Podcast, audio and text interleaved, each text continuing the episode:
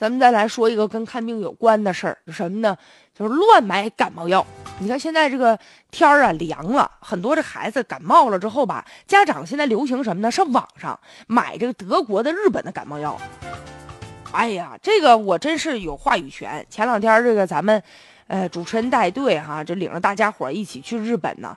我去了之后，我也买了好多药。我说实话，买完之后，我现在稍许有点小后悔，因为那个说明书上啊，它没有中文，它都是这个日文呢。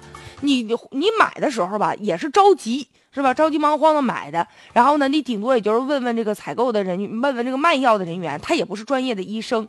回来之后，时间一长，他跟我说啥我忘了。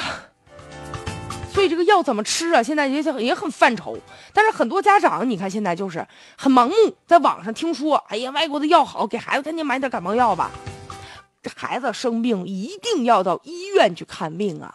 这个药啊，它不像东西，不像吃的，不像水果，多吃一口少吃一口的无伤大雅。药品你但凡吃半粒儿，吃错了你试试。所以我们啊，一定要到这个医院听医生怎么说，特别孩子那么小。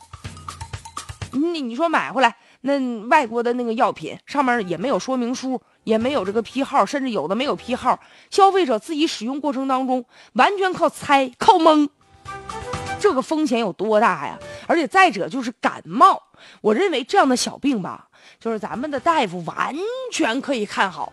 你费这么大劲，你到国外去代购这个药干嘛呢？还花挺多钱。而且有一些吧，他还不是通过正规途径买的，偷偷摸摸买的，所以一旦出现问题，你到时候想追责，你找人你都找不着。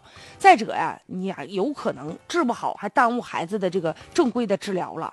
所以啊，不管大病小病，咱们一定要到医院呢去看病去，不要总是迷信外国的月亮比中国圆，哪儿圆呢？不要拿自个儿家孩子去尝试啊。